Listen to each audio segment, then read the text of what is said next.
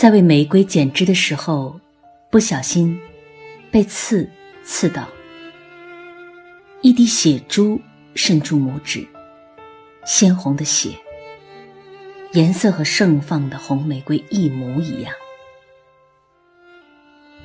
玫瑰为什么要有刺呢？我在心里疑惑着。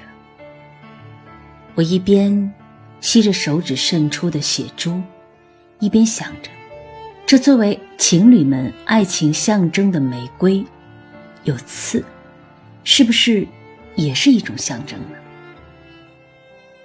象征美好的爱情，总要付出刺伤的代价。把玫瑰插在花瓶，我本想将所有的刺刮去，但是并没有这样做。我想到，那流入玫瑰花的叶汁。也同样流入它的刺。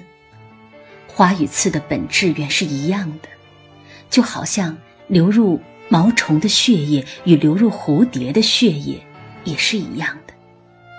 我们不能只欣赏蝴蝶，不包容毛虫。